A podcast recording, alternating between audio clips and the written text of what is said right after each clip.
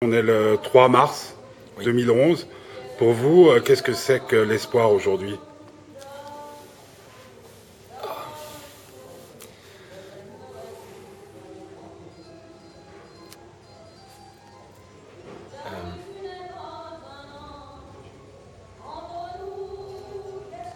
Je crois que je sais pas moi-même en fait.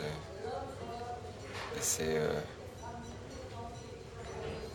c'est peut-être de pas espérer avec les choses qui nous sont données à espérer aujourd'hui.